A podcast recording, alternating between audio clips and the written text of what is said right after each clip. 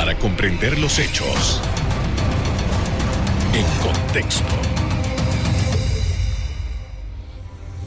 Muy buenas noches, sean todos bienvenidos y ahora para comprender las noticias las ponemos en contexto. En los próximos minutos haremos un análisis político del año 2020, tomando en cuenta el duro golpe del coronavirus y la gestión de la crisis por el gobierno de Laurentino Cortizo. Para ello nos acompaña el investigador político Jaime Porcel. Buenas noches. Buenas noches. Somos a García. Oiga, gracias por haber aceptado nuestra invitación. Eh, ¿Qué? Vamos, a, vamos, a, vamos a empezar por el final.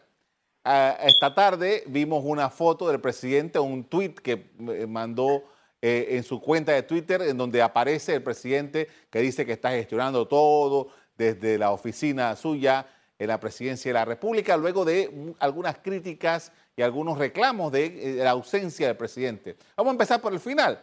¿Qué evaluación hace usted sobre las apariciones del presidente de la República en momentos eh, críticos como lo que hemos estado viviendo últimamente? Bueno, déjeme decirle que las apariciones del presidente ser medida como se mide la cercanía a una vela. No deben ser ni demasiadas que te quemen, ni, ni, ni muy lejanas que no te alumbren. Eh, parte de la de la estrategia de un equipo es modular precisamente la presencia de la primera autoridad y cuya voz lidera el destino de la nación y mueve ánimos, motiva a la gente, como también genera incertidumbres cuando no aparece. Tienen que ser medidas, tienen que ser medidas en los momentos de crisis, en los momentos de incertidumbre, en los momentos de angustia como los que deben, como los que deben estar viviendo todos los panameños. Eh, la, gente, la gente exige, exige la presencia de su presidente, eh, de su voz tranquilizadora, de su, de su músculo, de un hombre que, que está hecho no de leche condensada. Entonces, eh, con eso quiero decir de que si bien hay que moderarlas, en estos momentos el presidente tiene que mostrarse al mando de su país.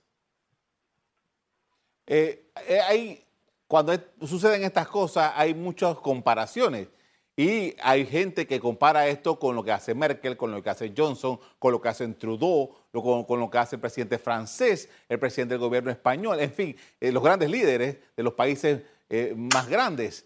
y dice, bueno, las decisiones, las acciones las, las, las, las da el presidente de la República, las promesas las hace el presidente de la República. Eh, eh, y, nosotros aquí en Panamá, me parece, no sé qué evaluación hace usted, que se ha recargado todo en el Ministerio de Salud con todo lo que ha entrañado. Además, la situación, el manejo de la crisis y la, y la situación, particularmente el tema de la comunicación desde el Ministerio de Salud. Bueno, lo cierto también es que algunos opinan me imagino yo que esa pudiera ser la versión de los estrategas de la presidencia en estos momentos, que en los momentos difíciles no se debe asociar, no debe, asociarse la figura del presidente. Eh, quisieran aparearlo, quisieran eh, hacerlo partícipe de las buenas noticias, cosa que en estos momentos eh, escasean. Entonces prefieren dejar la las instrucciones, las, los, los cortes que nos están haciendo a nuestra libertad de movimiento, a nuestra libertad de reunión, prefieren, prefieren asociárselo a otra persona. En este caso, en este caso al ministro de la presidencia. Eh, sin embargo, no, no nos debe quedar la menor duda que el presidente, eh, desde mi punto de vista, se ha hecho el último responsable se ha esforzado en aparecer él como la persona que está tomando las decisiones, cosa que pudiera ser discutible, puesto que lo bueno de un equipo de ministros es que tú tienes, va a sonar un poquito gracioso, voy a decir, tienes a alguien a quien echarle la culpa. Eso es verdad, porque el presidente necesita preservar su imagen de integridad, su imagen de, de, de bonomía, su imagen de honestidad, sobre todo ante estas circunstancias donde, donde la gente está eh, mostrando su desesperación. Claro. la Asamblea Nacional avisó también en el día de hoy que eh, la toma o, el inicio, el reinicio de las, de las sesiones ahora en, enero van a ser de manera virtual. Y, hay, mucha gente se pregunta, bueno, y entonces ahora eh, que el presidente eh, pueda dar un mensaje al país en esta, en esta situación, ¿qué, qué elementos cree, cree usted que ha, ha, estado investigando estas cosas por largos años que deben ser ahora eh, traídas por el presidente en un momento como el que estamos viviendo tan crítico. Bien, lo cierto es que ni tú ni yo vemos ningún impedimento, eso Moza García, en que el presidente emita un mensaje a la nación también virtual. Este tiene que ser, tiene que ser, tiene que hacer mucho, mucho énfasis, mucho énfasis en, en volver a reconstruir la, la confianza.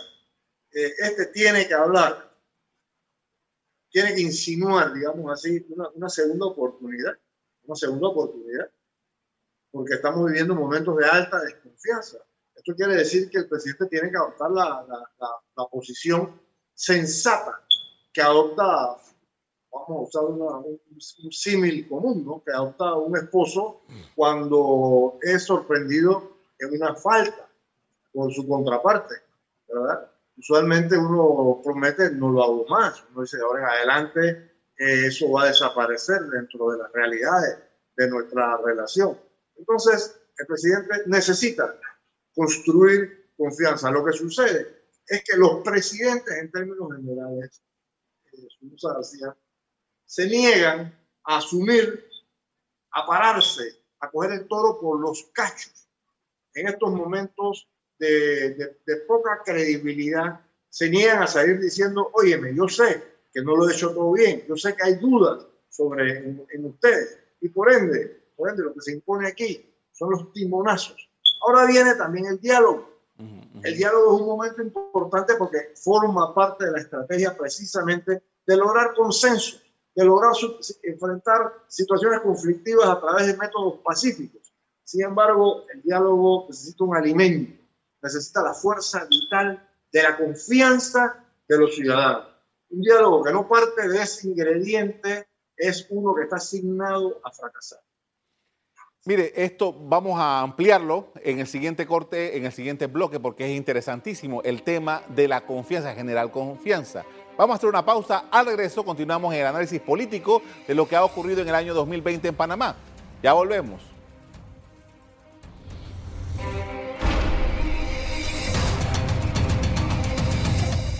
Estamos de regreso con el investigador político Jaime Porcel, quien nos comparte sus criterios frente a lo sucedido en Panamá durante el 2020 desde la perspectiva política. Y hablábamos al finalizar el, bloque anterior acerca eh, de eh, confianza, la necesidad que tiene el gobierno de generar confianza. Y creo que parte de lo que ha sucedido con este tema de la confianza fue lo que ocurrió con las compras, un número, un cierto número de compras que se hicieron este año con esto de la pandemia que desactivaron, desarmaron lo que había construido, lo poco que había construido el gobierno, me parece a mí, en, el primer mes y, mes y, y medio de esta crisis, cayó fuertemente con las compras. Eso me parece a mí, y ahora le voy a pedir su, criterio, eh, fue definitivo en esa pérdida de confianza. ¿Cómo hacer de esto? Primero, si usted coincide conmigo con esto, cuál es su evaluación y después cómo generar confianza en un momento tan crítico. Interesante tu pregunta, Carlos Somoza. Sí, la confianza es un tema triste en este gobierno. Eh, es sumamente alta. Eh, recordemos aquellos discursos donde salía nuestro presidente y clamaba ante las cámaras, eh, no estoy hecho de leche condensada, eh, no quiero reclamos, no quiero críticas. Nos llamaba a confiar en él, nos llamaba a, entender que estábamos ante un músculo fuerte, un líder que era capaz de guiarnos a nosotros a través del pantano de esta penuria que ha resultado ser el COVID-19. Sin embargo, eh, en los tres primeros meses empezaron a suceder, empezaron a destaparse irregularidades en las compras, empezando con la compra de los ventiladores luego después el hospital Muglar, luego después la compra de guantes, luego y fue una tras otra, una tras otra. Ahora el escándalo que tenemos ahora mismo con las concesiones en el aeropuerto de Tocumen para, para los laboratorios que están aplicando eh, las pruebas. Han habido una seguidilla, un encadenamiento de situaciones que hicieron variar inmediatamente el ambiente de cooperación, donde la gente dice, sí, sí, hay que atender las recomendaciones que nos hace el gobierno, hay que ponernos detrás, hay que seguir muy de cerca todas las indicaciones de los ministerios de salud, de los ministerios de seguridad y quedarnos en casa, empezó a generarse un ambiente de, tremenda frustración, además de desconfianza hacia, hacia el gobierno. Entonces hoy día le dicen a la gente, oye, eh, quédense en la casa, no hagan celebraciones y ahí hay, y hay sectores enormes, sobre todo los sectores menos favorecidos por la, por la economía y por el bienestar que debe generar un Estado, que empiezan a transgredir, que empiezan a transgredir, empiezan a rebelarse directamente, le tiran piedra, eh, le tiran balas a los, a los agentes de la, de, la, de la ley, producto precisamente de un, de un, de un pueblo que ha pasado de la, de la cooperación a la confrontación, a la confrontación. Sin embargo, sin embargo, cuando tú ves las estrategias del gobierno, cómo se mueve, pareciera que ellos siguen asumiendo que dentro del ambiente eh, político, del, clima social, sigue imperando aquella eh, buena voluntad de un sector que está con los ojos y oídos muy abiertos para seguir las indicaciones, las indicaciones de la, de la, de la fuerza del gobierno y de sus autoridades. Sin embargo, se ha tenido que apretar en la represión, se ha tenido que sacar a la, a la, fuerza pública, precisamente a llamar al orden, a meter en casilla a sectores que no están admitiendo el liderazgo de un gobierno que parece estar en una crisis de autoridad. Don Jaime, eh, en todos los gobiernos, y particularmente eh, un, un, grupo tradicional como el que está ahora mismo en el poder, tiene un conjunto de operadores políticos, gente que sabe manejarse en todas las aguas y que pueden construir un mensaje y pueden construir una estrategia para afrontar las situaciones críticas. ¿Cuál es su evaluación de lo que está pasando ahora si realmente el gobierno del presidente Corticia tiene esos operadores políticos o qué es lo que ha sucedido? ¿Cuál es su visión? Mira, Carlos Somoza, tú y yo somos parte de esos operadores políticos que llamamos a la tolerancia, a la paz, a la comprensión, a, seguir las instrucciones. El quédate en casa, usa tu mascarilla, guarda dos metros de distancia, no sabes si no es necesario, que respeta a tus autoridades. Tú y yo somos parte de, de, esas, de esas voces. Sin embargo, sin embargo, pero debieran haber otras los partidos políticos debieran constituirse también, pero los partidos políticos están, están en crisis también. Están en una crisis que algunos llaman de adaptación, otros llaman una crisis de sobrevivencia. La gente eh, no repara en organizaciones que salen una vez cada cinco años y que luego durante cada crisis se, se esconden. Si no, ponte a ver tú como excepción, yo diría que el Partido Demócrata Cristiano, el Partido Popular, que salió con una postura ante la crisis, que otros, que otros pronunciamientos han habido aquí. Sí, hemos oído al PRD, por ejemplo, hace unos cuatro meses atrás, como inusualmente salió Pedro Miguel a, a, a, declarar su respaldo incondicional al Ejecutivo y sobre todo al vicepresidente Carrizo. Eso nosotros no lo hemos visto nunca aquí. Porque siempre que han habido gobiernos PRD, tú consideras que el partido está dentro de esa fuerza política que se llama gobierno nacional. Sin embargo, esta vez, esta vez ellos han considerado importante salir ante el despido de una de sus, de, sus líderes destacadas, la doctora Rosario Curta, miembro, miembro del Secretariado Ejecutivo Nacional. Se vieron obligados a, salir a, declarar, primero a discutir, luego a declarar por estrategia, que dijeron ellos, su, su, su respaldo a las decisiones del, del, gobierno eh, nacional. Eh, estos operadores políticos también están en, la palestra. También están en la palestra. La vocería del gobierno, yo, yo no entiendo quiénes son, cuál es la vocería del gobierno. Más allá de una publicidad que, está basada en aquella cosa que llaman branding institucional, que yo la voy entendiendo como repetir y repetir las bondades del gobierno con videos, con producciones excelentes, hay producciones excelentes. Sin embargo, que, que en un saco roto, porque aquel aspecto de la credibilidad escasea demasiado. Y esa es la base que le, que le da ese respaldo, que le da al operador político suficiente músculo para gestionar y persuadir a los ciudadanos. Y eso está escaseando desde mi punto de vista eh, con dolor también, con dolor en la ciudadanía, porque eso a lo que llama es al disturbio, eso es lo que llama el conflicto y, por último un elemento que nos afecta a esa ingobernanza. Ahora, eh, eh, interesante, es interesante esto de la ingobernanza. Ah, tenía otra pregunta, pero ya que usted lo menciona, ¿hay elementos diversos que nos llevan a esta conclusión ¿Qué, es lo que percibe usted para que pudiera llevarnos a ese, a ese estado? Precisamente, precisamente la ruptura que hay en la conexión emocional entre unos ciudadanos que inicialmente entregan su confianza a la nueva gestión del buen gobierno, que luego después actúan, voy a, tratar de buscar una, un epíteto, frustrados, con frustración decepcionados. Empiezan a oír frases de que estos son lo mismo de siempre. Otros dicen son peor que los demás, producto precisamente de, esa, ese sentimiento agrio que hay en la gente y que los, y que los mueve a sentirse eh, desprotegidos y que los hace precisamente unirse en la decepción, donde la decepción entonces se convierte en el elemento de cohesión social, donde tú y yo nos sentimos decepcionados igual que que sucede allá con el hombre que está en las piscinas eh, marginales, igual la gente que está en Curundú allá tirándole balas a, los, a las autoridades.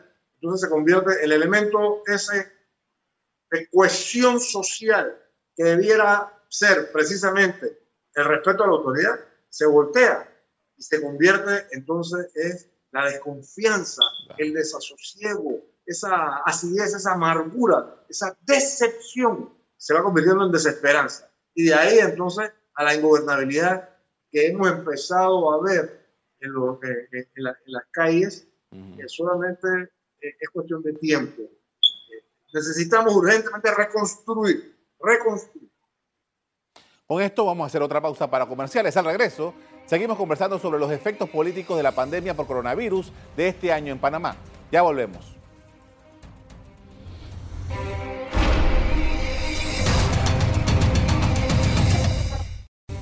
En la parte final estamos de regreso con el investigador político Jaime Porcel, quien nos comparte sus criterios frente a lo que, ha, significado el año 2020 en materia política. Y yo quiero rescatar algo que usted me dijo en el bloque anterior, pero después me dijo otra cosa y digo, bueno, vamos por ahí, pero yo quiero retomar lo que usted decía de que el, el secretariado general del PRD tuvo que salir a hablar para defender al gobierno. Y quiero traer acá a la mesa un tema, porque el PRD se ha caracterizado en la democracia, el gobierno del presidente Pérez Valladares, el gobierno del presidente Martín Torrijos, las candidaturas de, de eh, Juan Carlos Navarro, en que el candidato presidencial tenía que ser secretario general. Controlaba el partido, controlaba el gobierno eventualmente de ganar la presidencia. Esto eh, parece que el, el PRD cambió la fórmula, dijo esto no va a continuar más y ahora tenemos la primera experiencia de un presidente de la República del partido PRD que no es secretario general, no controla él directamente el partido. ¿Cuál es su evaluación del el saldo que ha sido esto al día de hoy? Muy, muy interesante, muy interesante. La, esa imbricación que había entre el secretario general, que luego después saltaba a candidato y, y en dos ocasiones eh, distintas a presidente con Martín Valladares, generaba una conducción, una, una imbricación, pues una, una comunicación natural, partido, eh, gobierno. Sin embargo, también hacía confundir demasiado a, los dos elementos. Tanto así de que si, bien uno piensa, bueno, ¿cómo, ¿cómo el ser gobierno ha influido? ¿Cómo el ser partido influía en el gobierno también? ¿Cómo el gobierno, el ser gobierno va influyendo en la conformación en, el alineamiento, en la identidad, en la pertenencia de ese partido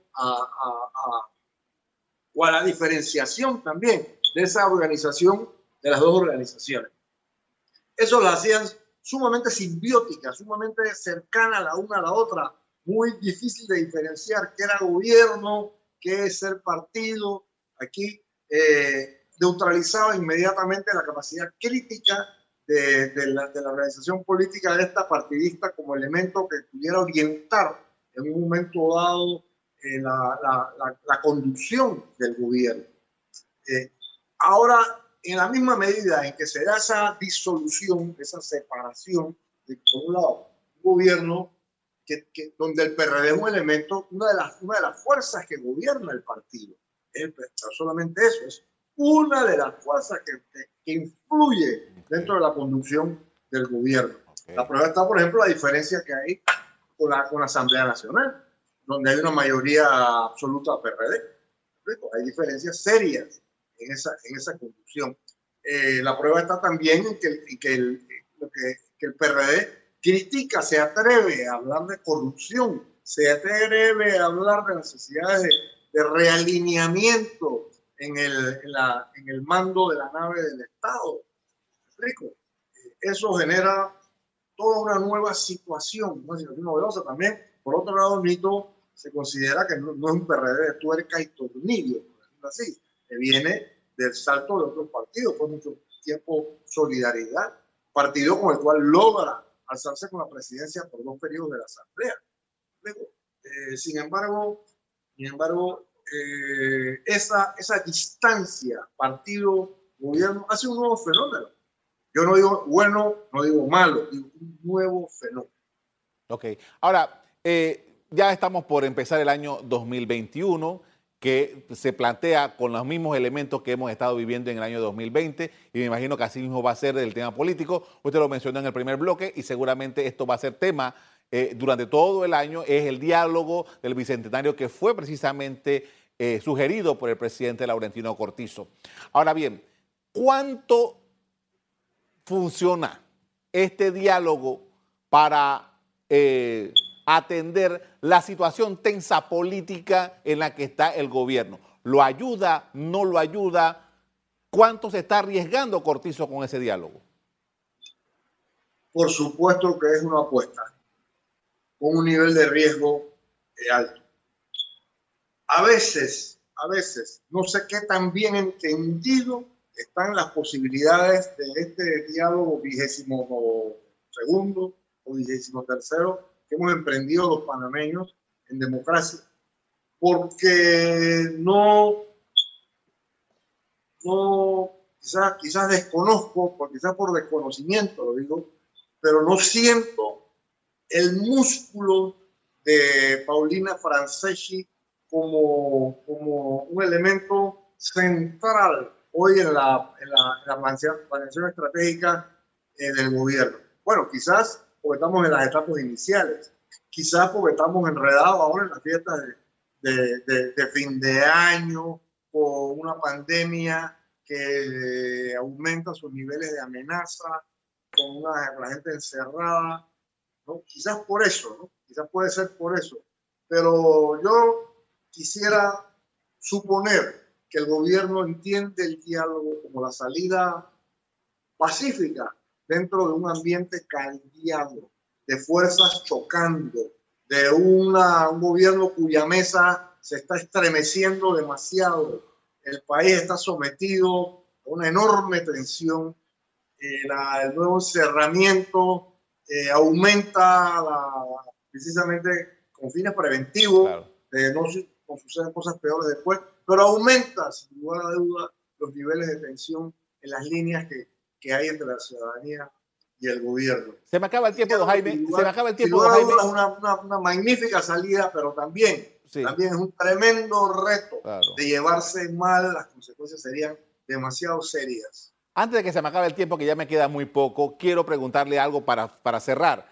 Y es, usted lo mencionó en el primer bloque, eh, los partidos políticos de oposición no están como muy articulados, más o menos, pero hay una serie de actores políticos que han surgido ahora sobre todo movimiento juvenil, con, cierta ideología, que ha estado actuando, ha estado en las calles, ha, estado tenido, ha tenido presencia, que son quizás el grupo que con mayor beligerancia ha estado contestándole al gobierno de Cortizo. ¿Cómo lo ve usted? Bueno, eso yo creo que es de las pocas cosas esperanzadoras, ¿no? Saber a los muchachos en política siempre, eh, por supuesto, muchachos en política eh, son incendiarios, son incendiarios, son, son tirapiedras. Eso es interesante, realmente. Es interesante ver a la juventud involucrada en política.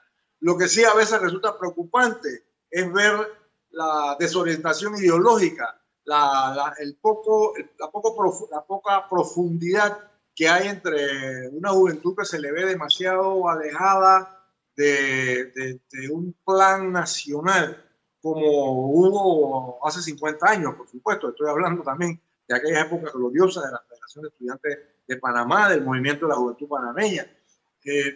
sin embargo, sin embargo es, es una buena noticia. Siempre nos quejamos de que los muchachos no están participando en política, que le están saliendo huyendo, que están cayendo, que lo único que reclaman es cuando se les daña el aire acondicionado. Bueno, tenemos ahora también en esta eh, coyuntura juventudes que están peleando por, su, por, lo suyo. Eso es una buena noticia, me parece a mí. Eh, también también eh, indica, indica que, que, necesitan, necesitamos volcarnos, poner atención al relevo generacional este que tenemos que formar. Al fin y al cabo, esos serán los gobernantes del mañana. Agradezco mucho, don Jaime, por habernos acompañado esta noche con sus criterios frente al ambiente político en Panamá en este año. Muchas gracias y feliz año. Igualmente. En medio de todo esto, el presidente Lauretino Cortizo, como acabamos de decir, hizo un llamado a lo que denominó el Pacto del Bicentenario, que en 11 meses debe sacar estrategias nacionales para abordar un conjunto de temas nacionales. Antes de finalizar el programa, queremos invitarlos para que sintonicen el día de mañana Radiografía, en su segundo programa especial de fin de año, con un balance completo de lo que fue el 2020 en el tema político a partir de las 7.30 de la mañana por ECO, tu referencia. Hasta aquí el programa de hoy. A ustedes les doy las gracias por acompañarnos.